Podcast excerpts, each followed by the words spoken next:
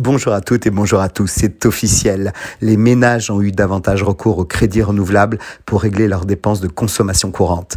Une hausse à relativiser et qui intervient après des années de forte baisse de la production de crédit à la consommation alors même que les taux étaient bas.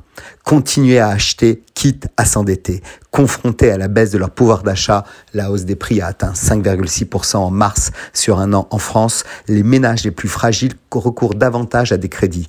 Les prêts renouvelables, ces réserves d'argent au taux élevé, voire même faramineux de 7 à 20%, font leur grand retour. La production de ces crédits a progressé de près de 15% en janvier sur un an. Une hausse relative de ces crédits faciles pour boucler des fins de mois plus que pour s'équiper mais avec de fortes disparités qu'il est intéressant d'analyser.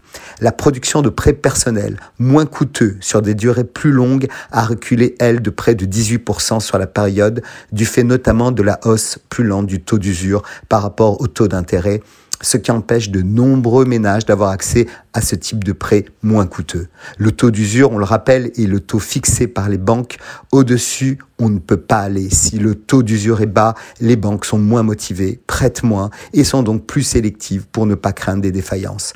En revanche, les crédits renouvelables, aussi appelés revolving, l'enveloppe se reconstitue au fur et à mesure de l'utilisation des fonds, enregistrent eux une hausse sur le premier mois de l'année 2023. Ce sont ainsi 855 millions d'euros qui ont été prêtés contre 745 millions en janvier de l'année précédente. Plus de crédits, mais des sommes moindres. Cela traduit un besoin de financement de dépenses au quotidien. Une pente qui peut conduire certains ménages au surendettement.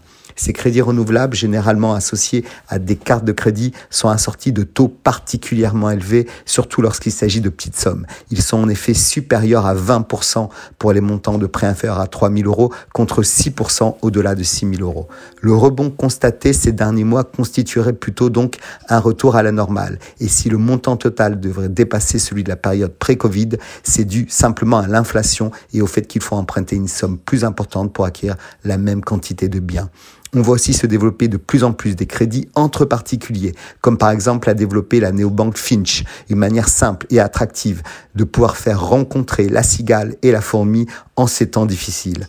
Emprunter n'a jamais été aussi facile pour les plus faibles à des taux qui sont des aubaines pour les sociétés de crédit les plus riches. C'est ça la dualité du moment. On se rappellera qu'emprunter aujourd'hui, c'est rembourser encore plus cher demain. Très belle semaine à tous.